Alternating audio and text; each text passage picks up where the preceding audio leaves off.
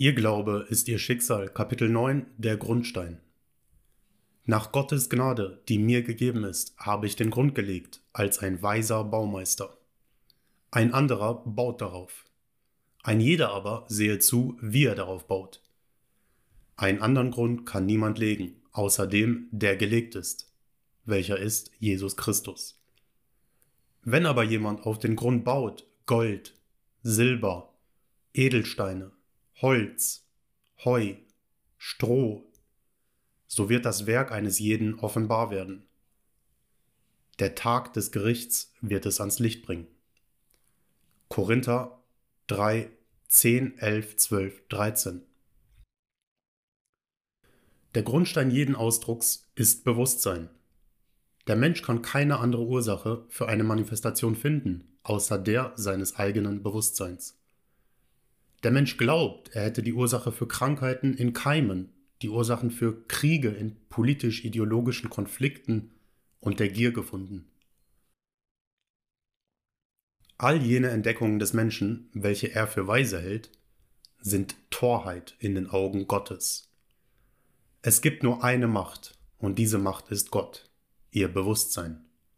Es tötet, es erwecket zum Leben, es verwundet, es heilt.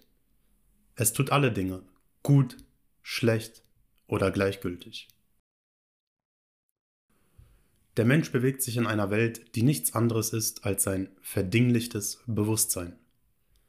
Dies nicht wissend, kämpft er gegen seine eigenen Reflexionen, während er jene Lichter und Bilder am Leben erhält, die diese Reflexionen erstellen. Ich bin das Licht der Welt. Ich bin, ihr Bewusstsein ist das Licht. Das, worüber ich mir zu sein bewusst bin, meine Überzeugung von mir selbst, so wie ich bin reich, ich bin gesund, ich bin frei, sind jene Bilder. Die Welt ist ein Spiegel, das vergrößernd, worüber ich mir bewusst bin. Versuchen Sie nicht die Welt zu ändern, denn sie ist nur ein Spiegel, des Menschen Versuch, die Welt durch Zwang zu ändern, ist genauso nutzlos wie das Zerstören eines Spiegels, in der Hoffnung, es würde sein Gesicht verändern. Lassen Sie den Spiegel in Ruhe und verändern Sie Ihr Gesicht. Lassen Sie die Welt in Ruhe und verändern Sie Ihre Überzeugungen von Ihnen selbst. Die daraus resultierende Reflexion wird zufriedenstellend sein. Freiheit oder Gefangenschaft Zufriedenheit oder Frustration unterscheiden sich nur im Bewusstsein.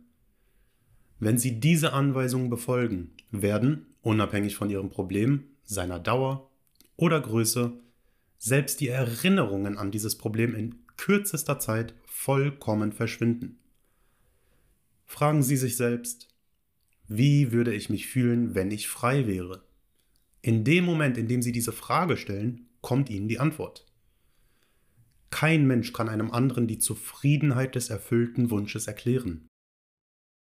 Jeder selbst muss diese Erfahrung machen, die des Gefühls der Freude dieses automatischen Bewusstseinswechsels. Das Gefühl, welches man auf die Frage erhält, ist der Vater, der Bewusstseinszustand, der Grundstein, auf welchem die Bewusstseinsveränderung gebaut wird. Wie dieses Gefühl sich in ihrer Welt ausdrückt, weiß niemand aber es wird sich ausdrücken. Der Vater, ihr Bewusstsein, kennt Wege, die kein Mensch kennt. Es ist das unveränderliche Gesetz. Alle Dinge drücken sich gemäß ihrer Natur aus. Indem sie ein Gefühl tragen, wird es zu ihrer Natur. Es mag einen Moment oder ein Jahr dauern. Es hängt ganz von dem Grad ihrer Selbstüberzeugung ab. Wenn die Zweifel verschwinden und sie wahrhaftig fühlen, ich bin das, beginnen sie die Früchte oder die Natur ihres Wunsches zu entfalten. Wenn jemand einen neuen Hut oder ein neues Paar Schuhe kauft, so glaubt er, dass jeder weiß, dass sie neu sind. Es fühlt sich anfangs unnatürlich an, bis sie ein Teil von ihm werden. Dasselbe gilt für das Tragen eines neuen Bewusstseinszustandes.